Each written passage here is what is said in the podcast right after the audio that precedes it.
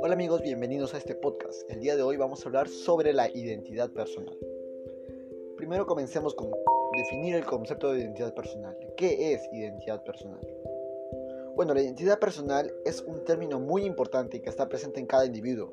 Consiste en la manera en la que cada persona se percibe a sí misma, relacionado directamente con todas las vivencias que se adquieren con el pasar de los años. Inicia a desarrollarse desde muy niño, en el momento en que adquirimos conciencia de nosotros mismos y de las personas que nos rodean.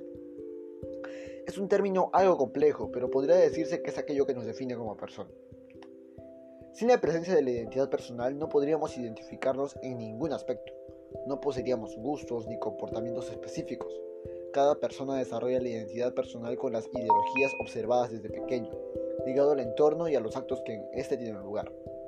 Es por eso que desde pequeño se considera que un niño debe crecer en un ambiente libre de carencias y de actos inmorales, para evitar que desarrolle una identidad personal que pueda perjudicar a otros. Asimismo, el hecho de pertenecer a una comunidad con la que se esté acorde a las ideas que profesa, por ejemplo la religión, significa una enorme influencia. Otros factores que afectan a la identidad pueden ser la nacionalidad, la tribu social, el lenguaje, etc. Ahora vayamos a los elementos de la identidad personal. 1. La experiencia. La experiencia suele ser de los principales factores en la construcción de la identidad personal, ya que todos los eventos que se den a lo largo de la vida serán determinantes para definir la ideología o la conducta. La experiencia es un factor completamente individual. Cada persona transcurre un camino diferente, aunque se entrecrucen o tengan influencia uno sobre el otro. 2. Las tradiciones y las costumbres. Las tradiciones y las costumbres de cada comunidad también es un elemento muy importante de la identidad. Todo este contexto histórico que es heredado determina gran parte del comportamiento y de la personalidad, pudiendo ser a favor o en contra. 3. Los grupos de pertenencia. Los grupos de pertenencia son un tercer elemento importante y consisten en todos aquellos grupos a los cuales pertenecemos, sea voluntaria o involuntariamente. Por ejemplo, la familia, la religión, los grupos políticos, entre otros. 4. y por último, la orientación política.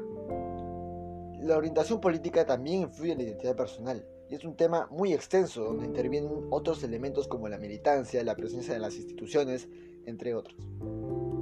Ahora vamos a hablar sobre la diferencia entre identidad personal o identidad social. Es importante hablar sobre ambos conceptos, ya que suelen utilizarse constantemente de forma errónea. La identidad de cada individuo posee dos campos diferenciados en lo que le respecta a la psicología. Estos dos son complementarios, la identidad social y la identidad personal. La identidad personal, como hemos visto a lo largo de este podcast, son todos aquellos rasgos que caracterizan a una persona, actitudes, carácter, virtudes, carencias, temperamento, habilidades, etc. Por su parte, la identidad social es aquella que asume una persona al sentirse muy afín a algún grupo social. Este puede ser laboral, espiritual, nacional, etc. Estos rasgos atribuidos ayudan a cada persona a definir el concepto y el lugar dentro de la sociedad. Eso ha sido todo en este podcast. Esperemos que le haya gustado y conmigo será hasta otra oportunidad.